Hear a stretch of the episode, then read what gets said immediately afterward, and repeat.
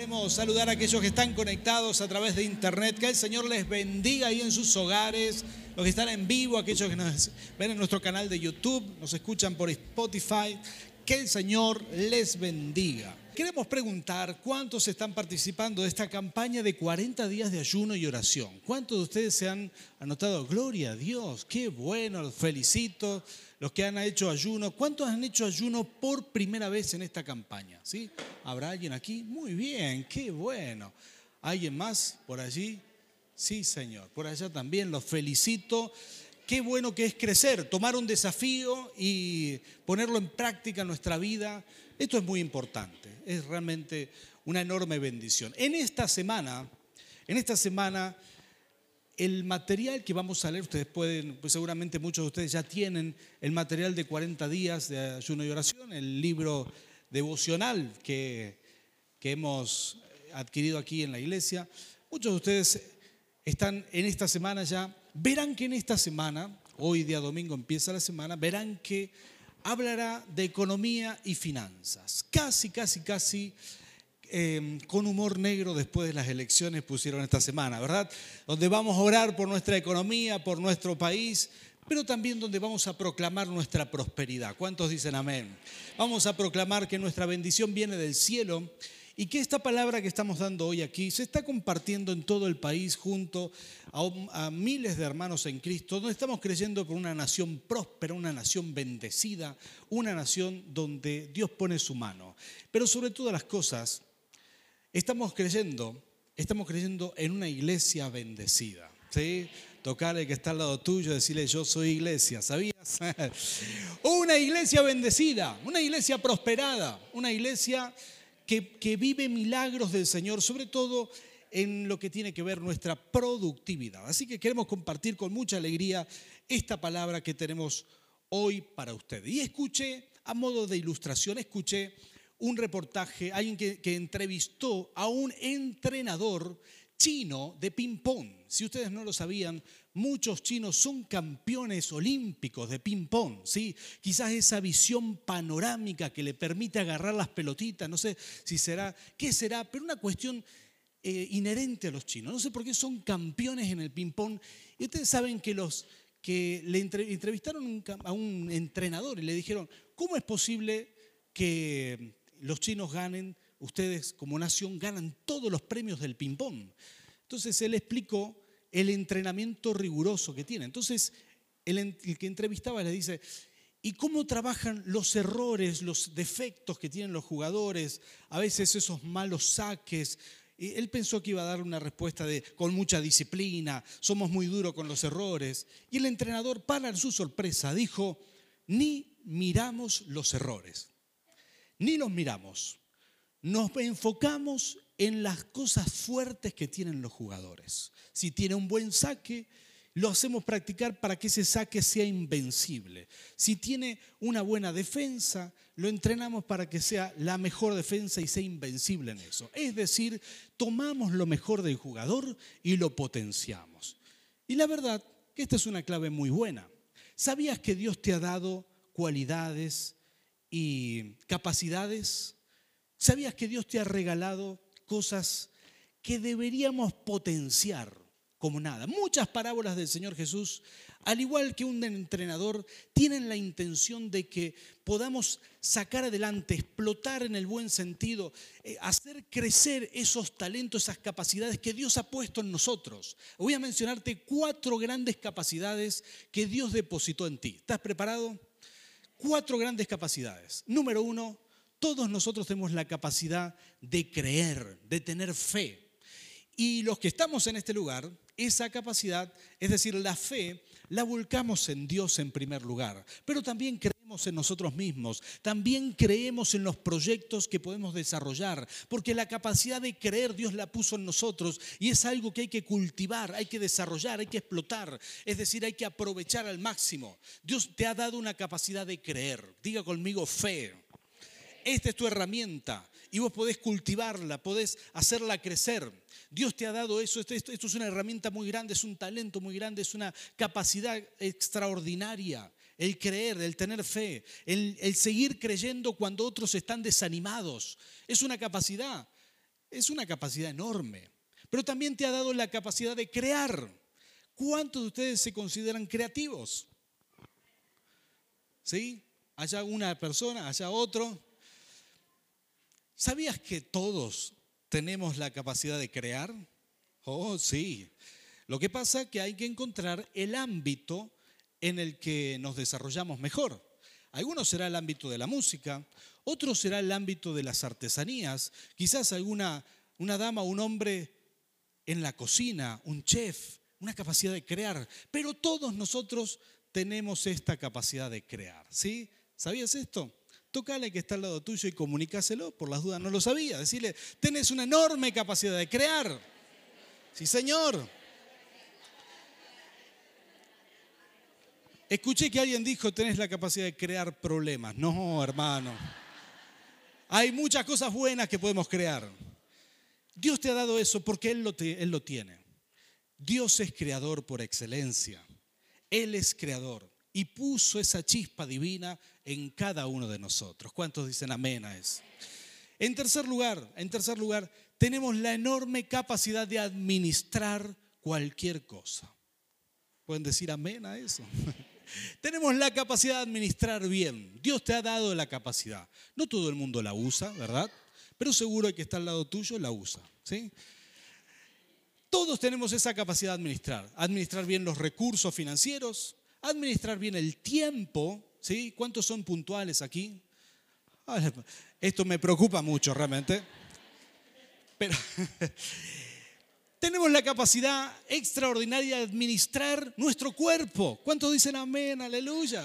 Sí, Señor, tenemos la capacidad de administrar todo lo que Dios ha puesto en tu mano. La capacidad está, Dios te confió la vida para administrar. Y en cuarto lugar, otra gran capacidad que hay que desarrollar, que hay que explotar cada vez más, es la capacidad de producir. Diga conmigo, producir. Y de esta última yo quiero hablarte a través de una parábola que el Señor Jesús enseñó en Mateo capítulo 25. Es una parábola preciosa y si podemos poner, ya si me van preparando, 25, del versículo 20 en adelante. ¿sí? Ahí lo vamos a leer, les quiero contar un poquito de qué se trata. Jesús enseñó muchas veces en parábolas y la forma en la que él lo hacía es mostrando una realidad eh, terrenal, algo conocido, comparándolo con el carácter de Dios o con alguna enseñanza espiritual acerca de Dios. Entonces él cuenta una parábola y dice, un señor, un jefe, el dueño de una viña, se fue de viaje, pero le dejó a sus siervos distintos capitales, a tres de sus siervos. A uno le dejó cinco mil monedas de oro. ¿Cuántos de ustedes conocen esta parábola? ¿Sí? Levánteme su mano, gloria a Dios. A otro le dejó, al segundo le dejó dos mil monedas de oro. Al, tercero le dejó solo mil monedas de oro. Escuchen esto, dice que sabiamente le entregó de acuerdo a su capacidad. Le dijo, cada uno de ustedes tendrá estas monedas, me voy de viaje, produzcan. Este era el mandato, produzcan, hagan que estas monedas produzcan en sus manos. Y cuando él regresa, esto dice versículo 20, dice, el que había recibido las cinco mil monedas, llegó con las otras, con, con las otras cinco mil Señor dijo, usted me encargó cinco mil monedas. Mire, he ganado otras cinco mil. El que había recibido, ah, perdón, me adelanté. Su Señor le respondió, hiciste bien, siervo bueno y fiel. En lo poco has sido fiel, te pondré a cargo de mucho más. Diga conmigo, mucho más. Dios tiene para ti mucho más, ¿sí? Ahora, mira cómo funciona esto. Eh, dice, ven a compartir la felicidad de tu Señor. Esta es otra clave. Diga conmigo felicidad. Ahora viene el segundo siervo. Dice, llegó también el que había recibido, el que, el que recibió dos mil monedas. Señor, informó, usted me encargó dos mil monedas. Mire, he ganado otras dos mil. Su señor le respondió, hiciste bien Siervo bueno y fiel, has sido fiel en lo poco, te pondré a cargo de mucho más. Diga conmigo, mucho más otra vez. Sí, Señor, ven a compartir la felicidad de tu Señor. Después llegó el que había recibido solo mil monedas. Señor explicó, yo sabía que usted es un hombre duro, que cosecha donde no ha sembrado y recoge donde no ha esparcido. Así que tuve miedo y fui y escondí su dinero en la tierra. Mire, he aquí tiene lo que es suyo. Pero su señor le contestó, siervo malo y perezoso. Así que sabías, sabías que cosecho donde no es sembrado y recojo donde no es parcido. Pues debías haber depositado mi dinero en el banco para que a mi regreso lo hubiera recibido con intereses. Quítenle las mil monedas y dénsela al que tiene mil, al que, que tiene diez mil. Porque a todo el que tiene se le dará más y tendrá en abundancia, y al que no tiene se le quitará hasta lo que tiene. Y termina este versículo diciendo a ese siervo inútil, échenlo afuera a la oscuridad donde habrá llanto y rechinar de dientes. Se puso dura esta última parte, ¿verdad? Bastante, bastante, bastante eh, dura esta palabra. ¿Por qué razón? Porque hay una realidad en todo esto, una enseñanza. En esta parábola el Señor que se fue de viaje representa a Dios, Dios Padre Todopoderoso, que en su sabiduría ha repartido a todo el mundo algo. ¿sí? Estos, estos tres siervos representan las distintas formas en las que la gente reacciona, o mejor dicho, aquellos hombres y mujeres de fe reaccionan frente a lo que Dios le ha dado a esos dones, a esos bienes, a esas riquezas espirituales, terrenales. Todo está representado en estas monedas de oro. Todo aquello que Dios te ha dado. Y lo que se recompensa en esta parábola no es la cantidad de dinero que hayan producido, porque es la misma frase con la que se recompensa al que tiene cinco mil como al que multiplicó, al que multiplicó las cinco mil como al que multiplicó las dos mil. Es decir, que lo que Dios recompensa es la productividad. Diga conmigo, productividad. Lo que Dios espera de nosotros es que todo crezca en nuestras manos, que se multiplique en nuestras manos. Y esta es la unción que vamos a pedir a Dios en este tiempo para su gloria. ¿Cuántos dicen amén? Lo que espera el Señor es que todo se multiplique en nuestras manos. Curiosamente, esta parábola tiene algunas enseñanzas. Yo quiero, yo las anoté aquí para que la podamos estudiar en la semana para aquellos que están en casa de bendición. Y si no, si no estás en una casa de bendición, podés anotarte ahí en la salida con la gente que te dio la bienvenida y inmediatamente te vamos a invitar a alguna casa de bendición. Estas son las enseñanzas. Número uno, número uno, tenemos que descubrir los talentos que Dios nos ha dado. Tenemos que descubrirlos, porque sí, sí o sí, Dios te ha dado algo. ¿Sabías esto? Dios te ha dado algo. Hay gente que dice, Dios no me, no me dio nada a mí. No tengo nada en mi mano. Quizás no lo puedas ver, no lo, puedas ver en este momento, pero créeme que Dios sí te ha dado algo. Hay algo que Dios te ha dado. El Señor te ha dado algo. Hay capacidades que ha puesto en ti, porque Dios cree en ti. Si te dio la vida, también te ha dado capacidades. En un momento estaba Moisés frente a la zarza ardiente. Esta es una historia del Antiguo Testamento. Y dice que Dios le pregunta, primero le, da una orden, tiene que libertar a todo el pueblo de Israel de las manos de los egipcios. Y Moisés le dice, no tengo nada, no sé hablar, no puedo. Y Dios en esa charla, frente a la zarza, le hace una pregunta, le dice, ¿qué tienes en la mano? ¿Saben qué tenía en la mano Moisés? Lo único que tenía en la mano era un callado, que era un palo que posiblemente tenía una curvita arriba con la cual enganchaba a las ovejas cuando se querían descarriar con un gancho arriba, ¿sí? Con eso, era un palo, simplemente era un bastón, un palo, nada más que eso. Todo lo que tenía Moisés en ese momento era eso. Y Moisés le dice, no tengo nada, porque Moisés estaba acostumbrado, él creció, digamos, en el palacio egipcio. ¿Cuántos de ustedes leyeron la historia de Moisés? ¿Sí? ¿Y cuántos de ustedes vieron la novela? Ah, son muchos más, ¿eh? Y cuando, cuando Moisés creció en el palacio egipcio, estaba lleno de oros, de riqueza, pero en ese momento no tenía nada. Y le dice, Señor, yo no tengo nada, no tengo nada que darte, no tengo nada que ofrecer, no hay ningún título en mí, no hay ningún oro, no hay propiedades, no hay nada. Y quizás vos estás esta noche aquí frente al Señor diciendo, bueno, ¿qué puede hacer Dios conmigo? Yo no tengo nada, pero créeme que si hay algo en tu mano, Dios lo va a usar para su gloria. ¿Cuántos dicen amén?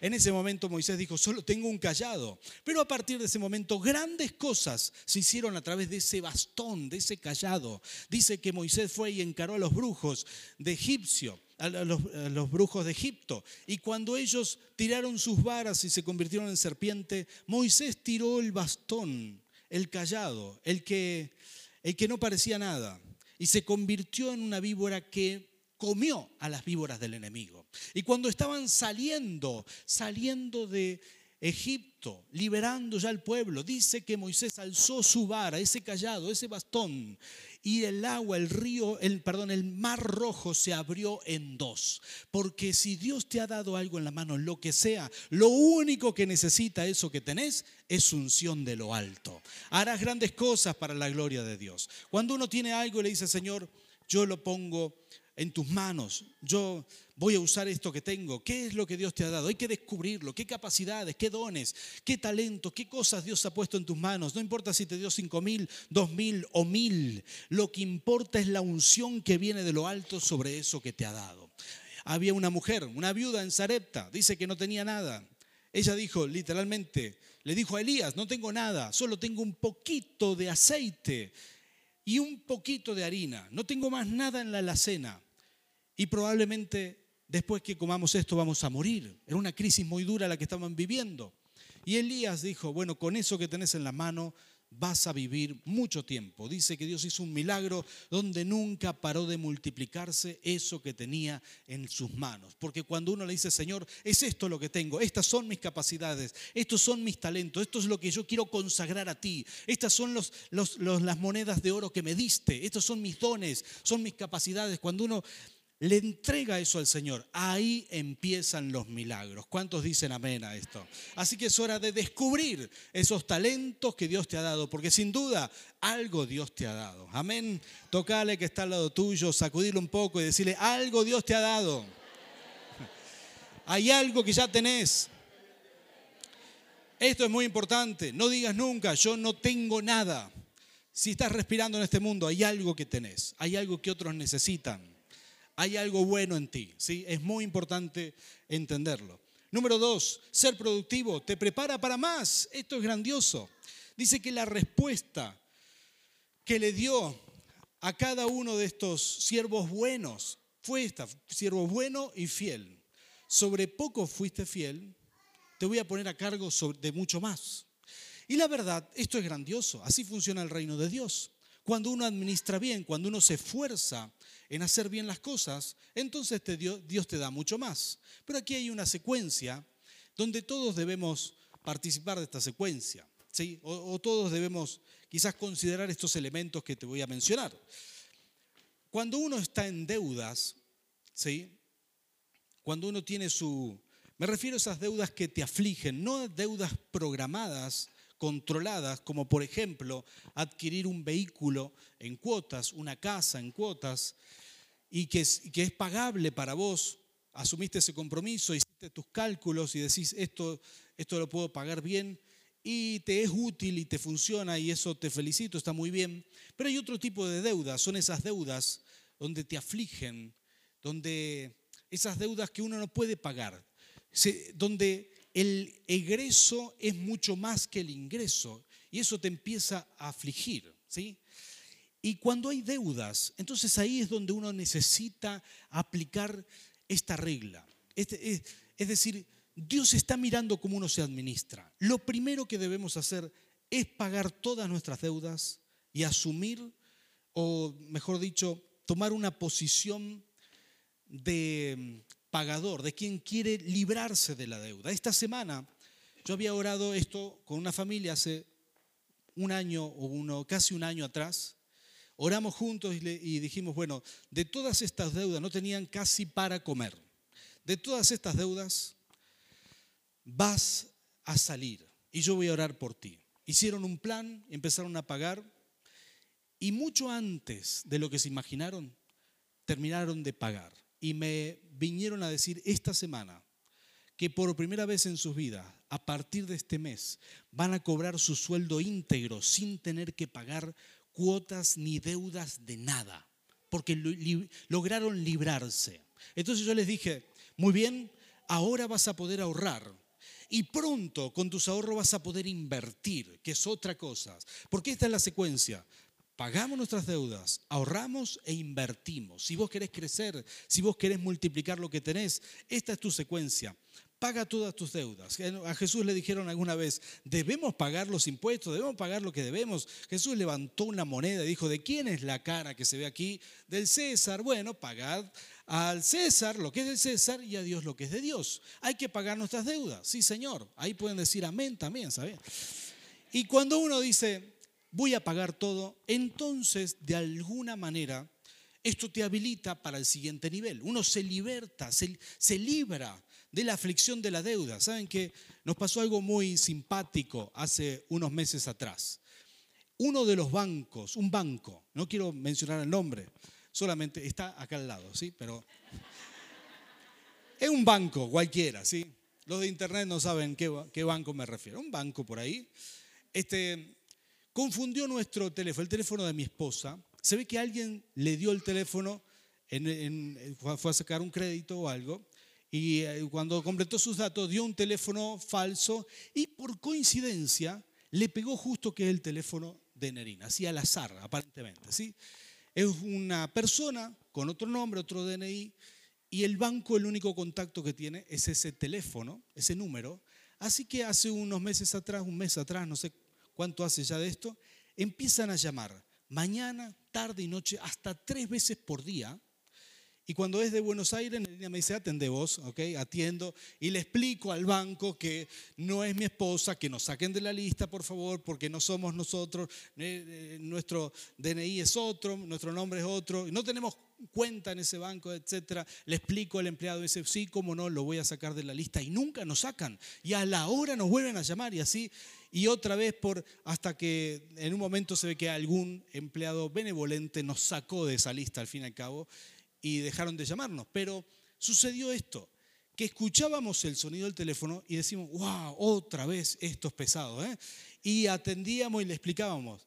Pero si hubiera sido yo el que está endeudado, el escuchar el sonido, ¿saben que hay gente que los llaman?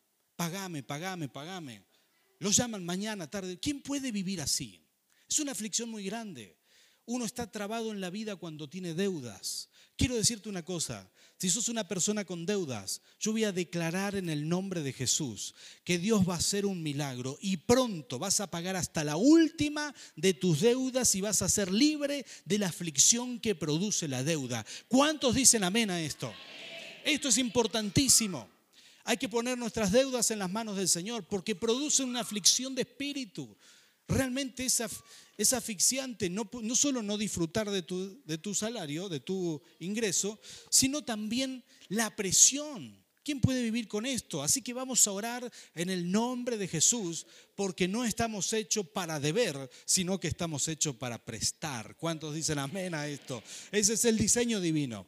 En tercer, en, bueno, en segundo lugar, es esto lo que te digo, ser productivo te prepara para más. Cuando uno se organiza bien, es un buen administrador. Cuando uno logra pagar sus deudas, cuando uno gasta con un compromiso sabio, cuando uno se resiste a las tentaciones del eh, Black Friday, del Viernes Negro, este que pasó, ¿verdad? Todas las promociones y todas las cosas, cuando uno logra resistirse a todo esto y gastar de acuerdo a lo que planificó y pensó, cuando uno logra administrar bien, entonces se prepara para más. No te olvides que Dios tiene todas las riquezas.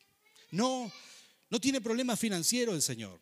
Que a Él no le interesa cuánto vos producís por un capricho. Lo que interesa es que seas una persona ordenada, porque cuando te ve ordenado, te suelta más bendiciones. Así funciona. No llegará la sobreabundancia hasta que ordenes tus finanzas. ¿Sí? Esta mañana predicó Beto, un mensaje espectacular y un testimonio con mucha autoridad. ¿Lo puedo contar, Beto? Ya estás en el horno, así que lo voy a contar. Beto me contó, esto oramos juntos hace unos años atrás, que había que salir de las deudas. Oramos juntos y él, él luchó, yo sé que él programó. Dios hizo un milagro tremendo, salió de todas las deudas. Cuando salió de las deudas, dejó de alquilar y tuvo su casa propia. Cuando salió de las deudas, Dios lo bendijo con un vehículo propio. ¿Sabes qué? Es un hombre próspero. Pero ¿cuál es la bendición? Se administró correctamente y cuando él logró ejercer dominio sobre esto, entonces la bendición del Señor llegó del cielo. Prepárate para administrar bien porque Dios tiene mucho más para ti. ¿Cuántos dicen amén a eso? Sí, Señor. En tercer lugar, tercer y último lugar, ser productivo. Sacia tu ser de alegría. ¿Sabes? Voy a pedir a los adoradores que pasen por aquí, por favor.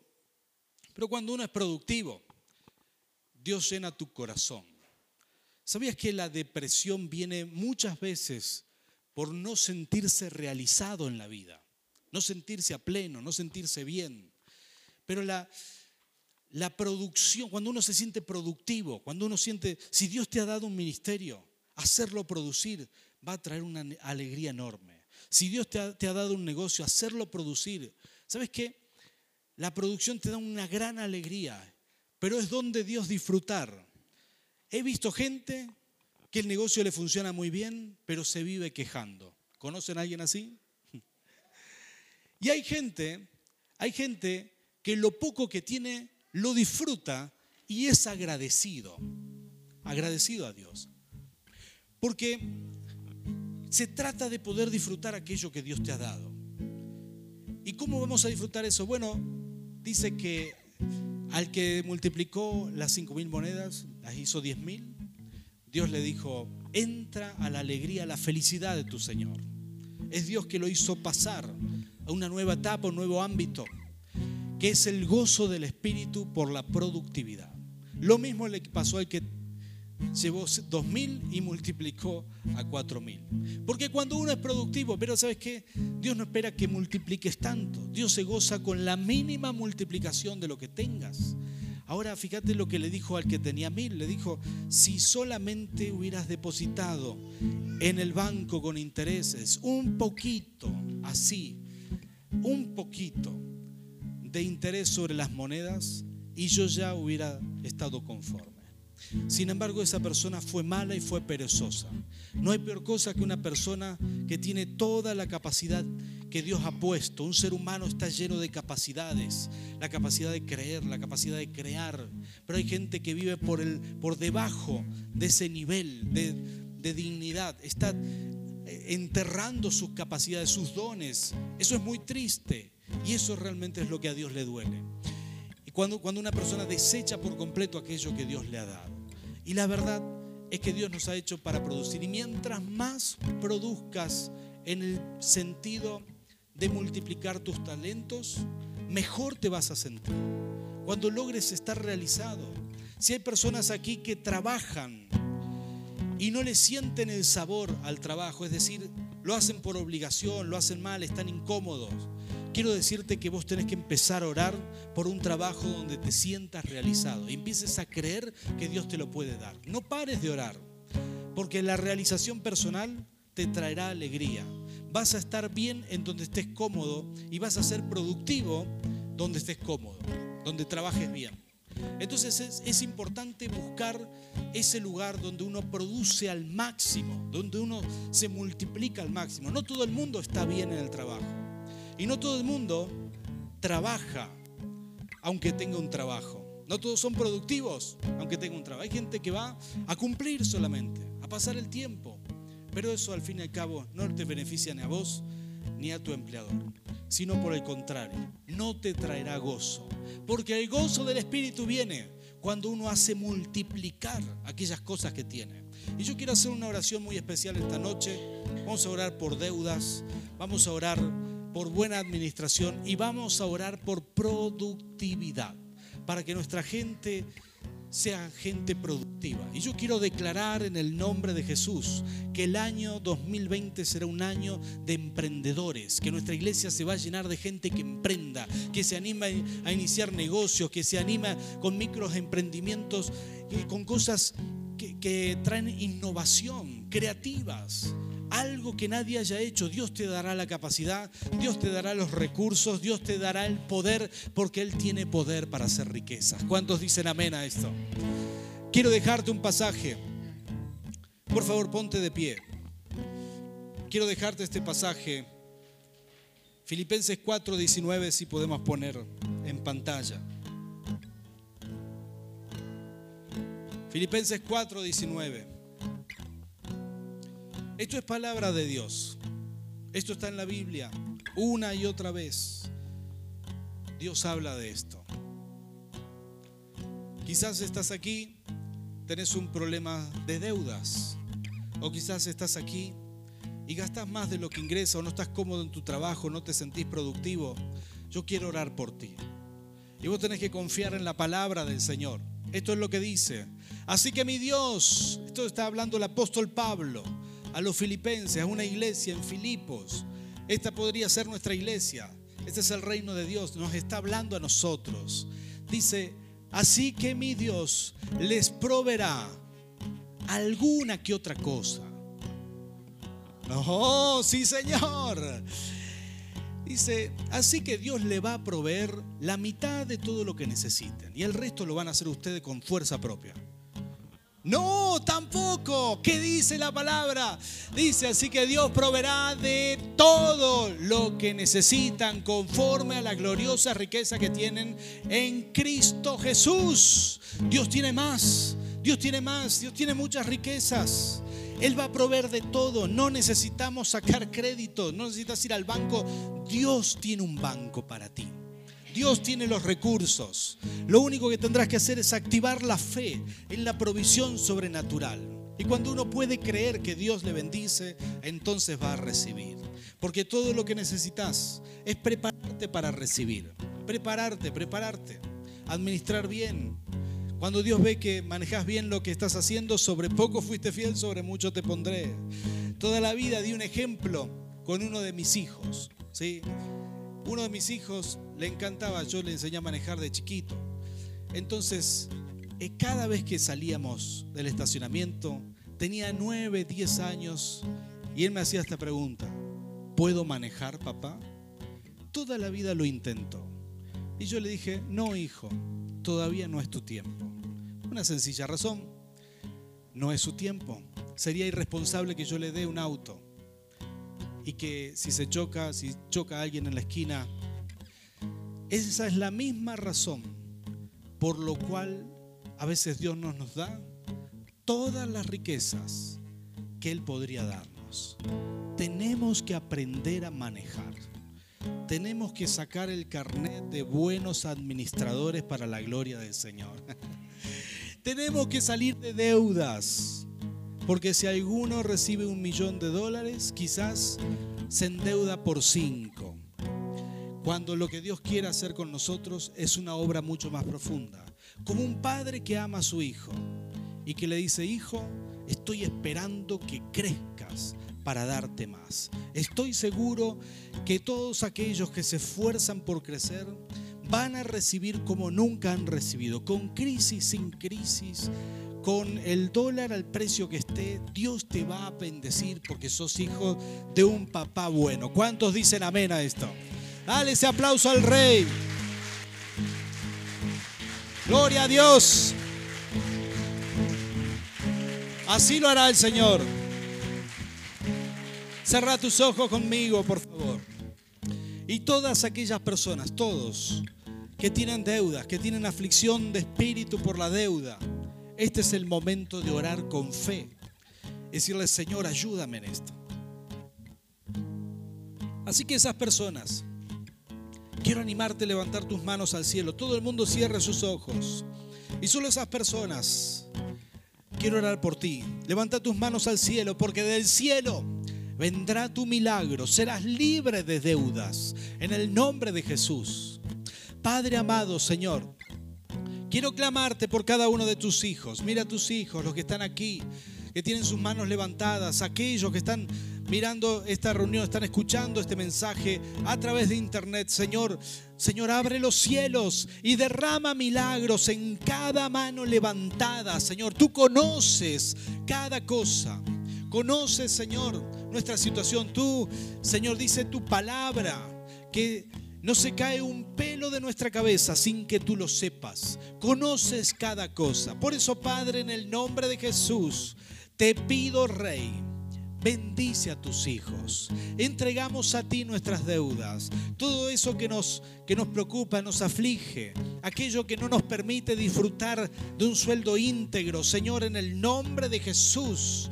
Señor se, Señor, se quiebran las deudas, se quiebra la miseria a través de deudas y la aflicción que conlleva esto. Declaramos en el nombre de Cristo Jesús que tus hijos que tienen fe, que tienen sus manos levantadas, de aquí a un tiempo darán testimonio de que tienen un sueldo libre de deudas en el nombre de Jesús, en el nombre de Jesús. Y Señor, yo te pido por todo tu pueblo, danos sabiduría Abre los cielos, papá. Derrama sabiduría para administrar. Derrama tu unción. Que podamos ver aquello que nos diste. Tenemos cosas de valor, dones, capacidades, talento. Señor, venga la unción, así como Moisés recibió unción sobre un callado, sobre un bastón. De la misma manera, Señor, yo declaro en el nombre de Jesús que tus hijos recibirán unción sobre sus herramientas de trabajo. Señor, recibirán unción sobre aquello con lo que trabajan. Se multiplicarán los recursos, se abrirán los cielos en tu nombre. Proclamamos, Señor, que viene un tiempo de emprendedores, tiempo de oportunidades, de gente que ahorra, que invierte, que pone microemprendimientos y que verán tu mano de prosperidad. Declaramos en tu nombre, Señor, que tú estás llamando aquí a personas que serán empresarios, que serán gente que dan trabajo a otros en el nombre de Cristo Jesús, que recibirán oportunidades únicas, que harán negocios, Señor, en tu nombre, que harán negocios en el país y fuera del país. Espíritu Santo, bendice a tu pueblo, llénalos de tu presencia, trae tus bendiciones, trae la prosperidad, Señor, en el nombre de Jesús. Bendice nuestras finanzas. Señor, que podamos ser fieles a ti. Sobre poco fuiste fiel, sobre mucho te pondré. Eso dice tu palabra. Haznos crecer, danos sabiduría para poder prosperar. En el nombre de Cristo Jesús, recibimos de ti, Señor, en tu nombre, Rey. Amén y amén.